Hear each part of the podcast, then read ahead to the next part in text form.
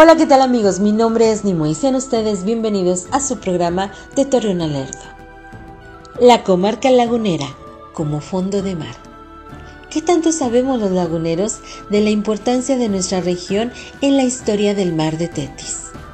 Para ello, ¿quién mejor para darnos esa explicación que la revista Nomádica, en voz de Armando Monsiváis, que nos cuenta qué fue del mar de Tetis y por qué es la comarca lagunera fondo de mar? Con este programa saludamos a toda la producción de la revista Nomádica, a Héctor Esparza, Armando Monsiváis y a todo su equipo. Y no olviden seguirnos desde nuestras redes sociales.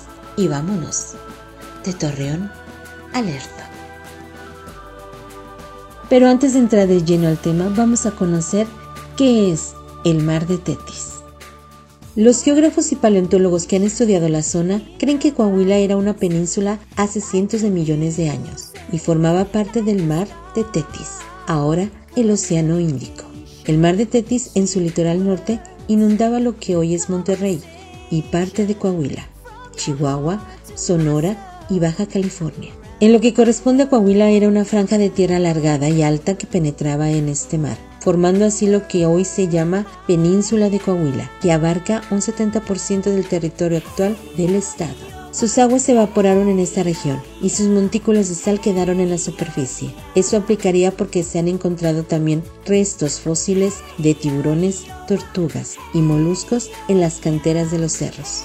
Hace aproximadamente 70 millones de años, los movimientos terrestres ocasionaron el surgimiento de lo que ahora es la República Mexicana, lo que provocó la desaparición del prehistórico e importante mar.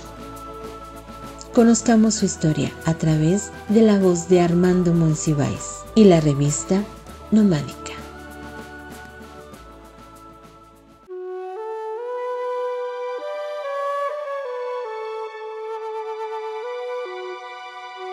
Eh, los estudios geológicos nos indican que toda esta región de la comarca lagunera fue parte del fondo del mar llamado Mar de Tetis. Es por eso que encontramos muchos fósiles marinos en las sierras que nos rodean. Yo diría, eh, recordando los mapas geológicos, que casi el 90% de nuestras sierras que nos rodean son de origen marino, fueron fondos marinos que se empezaron a elevar conforme las placas tectónicas empezaron a desplazarse. Actualmente todavía tenemos movimientos de placas por el choque que está teniendo la placa de Saltillo, la placa que viene del Golfo, está chocando con nuestra placa y nos está moviendo. Son imperceptibles los movimientos, no es una región propiamente eh, que tiemble, aquí como se le dice, una región sísmica, porque es muy estable esta, esta placa. La placa inestable es la que viene por el lado del Pacífico, donde está la famosa falla de San Andrés. No pasa por aquí, aunque estemos llenos de fallas. Este fondo marino se empezó a elevar con todos los sedimentos de los animales, sobre todo las conchas eh, de los animales marinos, y formaron esas, esos sedimentos calcáreos. Por eso estamos llenos de piedra caliza y de calizas y de mármol. El mármol es, una, es un tipo de roca que se forma con la piedra caliza y con la roca de fuego. Tenemos erupciones de roca de fuego, de magma, y tenemos una formación hermosa, hermosísima en Gómez Palacio, que es el famoso cráter del Sarnoso, que es un cráter formado por roca ígnea. Cuando tú ves desde el espacio, las fotos satelitales, parece un impacto de meteoro. Es precioso porque está semicircular.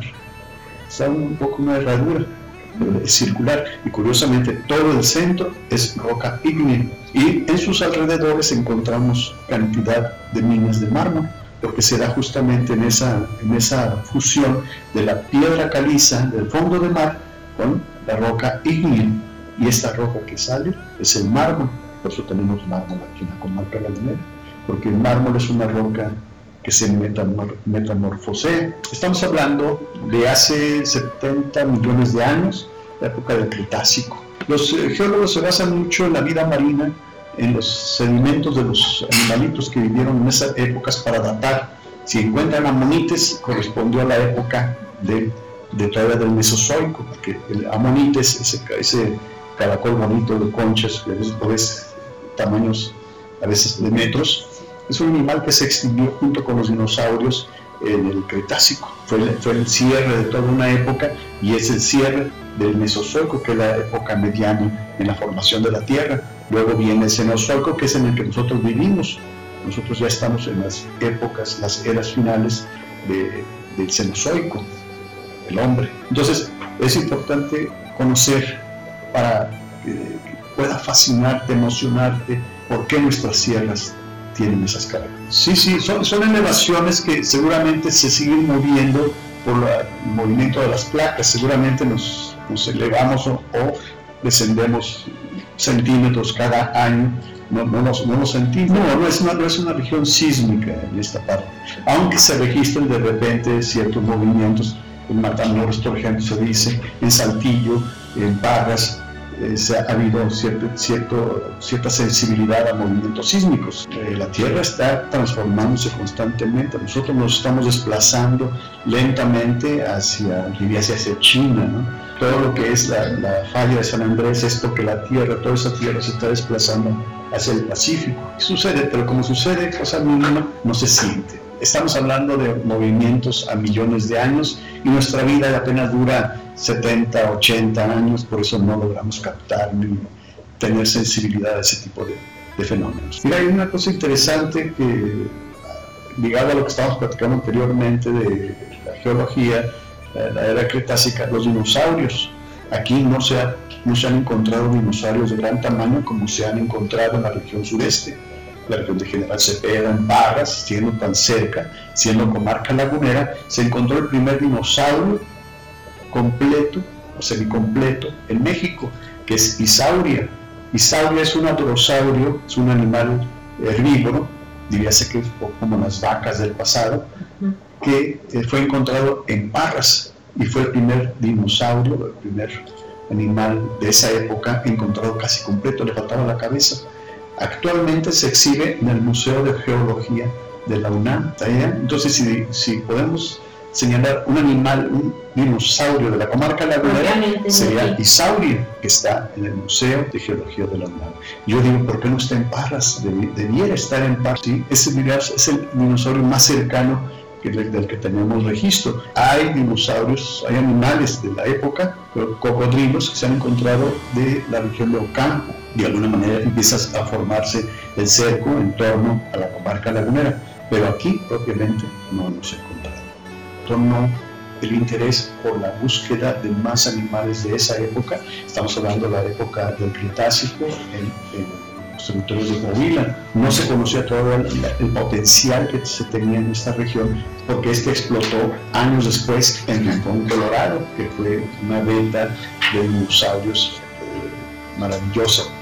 Pero Isauria se encuentra en Parras, no recuerdo exactamente la población, San Antonio, eh, parece que fue, fue rescatado. Lamentablemente, eh, digo lamentablemente porque fue llevado a la Ciudad de México y no se regresó ni siquiera una copia a Parras, que Parras con todo este atractivo que tiene, pudiera tener con el dinosaurio, con este gran dinosaurio, es un dinosaurio herbívoro, otro de sus atractivos que nos habla de la vida de la época del Cretácico en la comarca, en lo que es la tierra de la comarca lagunera. Lo que sucede es que luego se da esta gran explosión en, General Cepeda, en Rincón, Colorado, donde se encuentran más adrosaurios y es donde de alguna manera eh, da origen a lo que es conocido ahora el Museo del Desierto de Tillo. Sí, porque de ahí un grupo de profesores entusiastas empiezan a hacer levantamientos de los animales que estaban en esta beta de Rincón, Colorado y fundan un pequeño museo en Saltillo, unidad deportiva, y de ahí se brinca a lo que es ya la gran exposición de dinosaurios del Museo del Desierto, con la ventaja adicional que el Museo del Desierto también hace exploración de los sitios paleontológicos de Coahuila y han hecho descubrimientos interesantes a los alrededores, no en la comarca lagunera, por ejemplo en Ocampo, encontraron eh, la región de Parras, General Cepeda, han encontrado más eh, indicios de la vida de esta época eh, de Coahuila propiamente aquí en nuestros alrededores de, Lo que sucede es como esto era una tierra de, un lugar de mar, Entonces, lo que se han encontrado son los vestigios marítimos. No hemos encontrado, no se ha dado a conocer ningún animal de gran tamaño en esta parte, como ya se ha encontrado en aquella región rumbo a, Nuevo León, Vallecillos, eh, se han encontrado, eh, ¿cómo se llama el animal este? Plesiosaurio, un animal marino casi completo, eh, impresionante. Aquí a lo que más hemos llegado es encontrarnos con amonites. La amonite es ese cefalópodo hermoso, geométrico, y se han encontrado amonites más o menos de este tamaño. Esto los podemos ver, los podíamos ver en el Museo de Paleontología del doctor Quirós, un entusiasta por eh, recuperar ese tipo de vestigios. Entonces es lo que más hemos encontrado de, animales aquí cercanos. No sé si sigue abierto el museo, sabemos, sabemos que tiene problemas, esperemos que continúe la labor de doctor Quiroz, es una labor, sí, está abierto, es una labor que vale la pena eh, apoyar y, reconocer. Su museo está por la Juárez entre el Cario y la otra, eh, Alfonso Fuentes me parece. Entonces, ese lugar es el nicho único que ahorita pudiéramos dar como referencia para poder encontrar este tipo de vestigios de esa época de la comarca lagunera, de esta vida marítima que, que aquí existió, estoy hablando hace 70 millones de años. Muchas gracias por la entrevista. Y vamos a estar, vamos a estar en contacto directo, nomás que se queda en de Torre